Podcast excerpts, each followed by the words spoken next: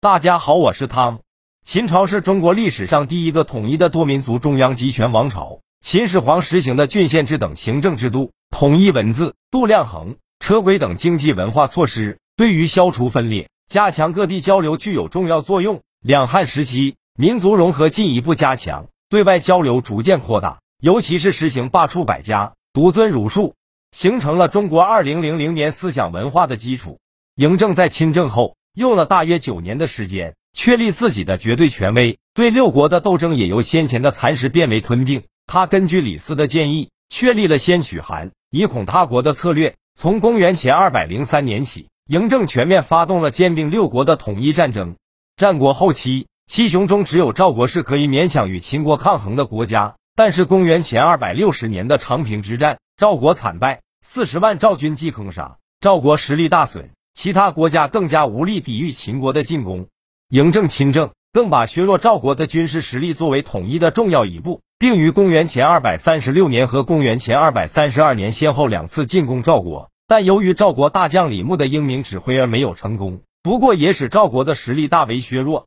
公元前二百三十年，秦王嬴政令内侍腾率领大军转而进攻韩国，韩国几乎没有进行任何抵抗，就被秦军迅速攻下其都城新郑。并俘虏了韩王安，韩国灭亡，秦国在此设颍川郡。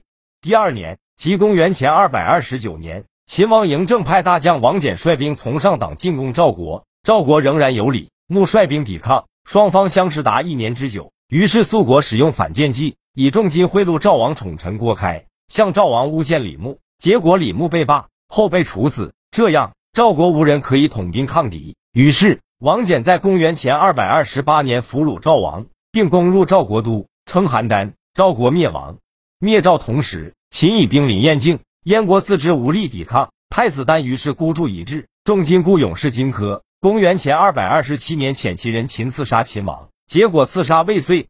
秦王政杀了荆轲后，余怒未消，他立命令大将王翦加紧攻打燕国。燕国哪里抵挡得住秦军的攻打，很快就溃败下来。秦军不肯罢休，非要抓住太子丹不可。燕王喜被逼无奈，只好杀了太子丹，向秦国求和。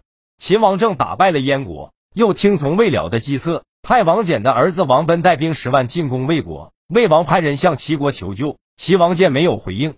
公元前二百二十五年，王贲灭了魏国。灭魏同时，秦已策划伐楚。秦王问诸将灭楚需多少兵力？青年将领李信说需二十万。而老将王翦则认为非六十万不可。秦王以为王翦年老怯战，否定了他的意见，而派李信、蒙恬领兵二十万攻楚。公元前二百二十五年，秦军南下伐楚，楚将项燕率军抵抗。初时秦军进展顺利，在平舆河锦击败楚军，进抵城父。但楚国毕竟的大兵多，项燕在城父集结数十万楚军发起反击，大败秦军。李信败逃回国。秦王方知王翦孤兵不虚，屈尊亲自。登门向王翦赔礼，命他征楚。公元前二百二十四年，大将王翦带领六十万人马，浩浩荡荡向楚国进攻。楚国也出动全国兵力奋起抵抗。王翦到了前方后，修起了壁垒，坚守不出。楚国大将项燕一再挑战，他也不理睬。几个月的时间一晃而过，双方的将士都因为无仗可打而心烦。王翦四处巡视，见将士们无所事事，就想了个办法，让大家每天吃饱睡好后。比赛跳远、蹦高和投掷石块，这样一来，将士们不像原来那样无所事事、士气消落，而是生机勃勃、士气高涨，无形中成了全军大练兵。而楚军屡次挑战不成，整日无所事事，军中烦躁、懒散风气日盛。过了一段时间，项燕认为王翦是上这儿来驻防的，就不怎么把秦国的军队放在心上了。没想到项燕没有防备的时候，秦军突然发起进攻。六十万人马一拥而上杀过去，楚国的将士如梦方醒，晕头转向的抵抗了一阵，便各自逃命去了。秦军一鼓作气打到寿春，俘虏了楚王复楚，楚国就此灭亡了。这一年是公元前二百二十三年，秦王政二十四年。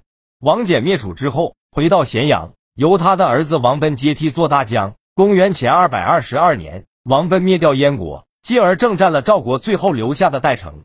这时候只剩下一个齐国了。齐王建向来不敢得罪秦国，每回遇到诸侯向他求教，他总是拒绝。他满以为齐国离秦国远，只要死心塌地听秦国的话，就不会遭到秦国的进攻。等到其他五国一一被秦国吞并掉，他才慌手慌脚。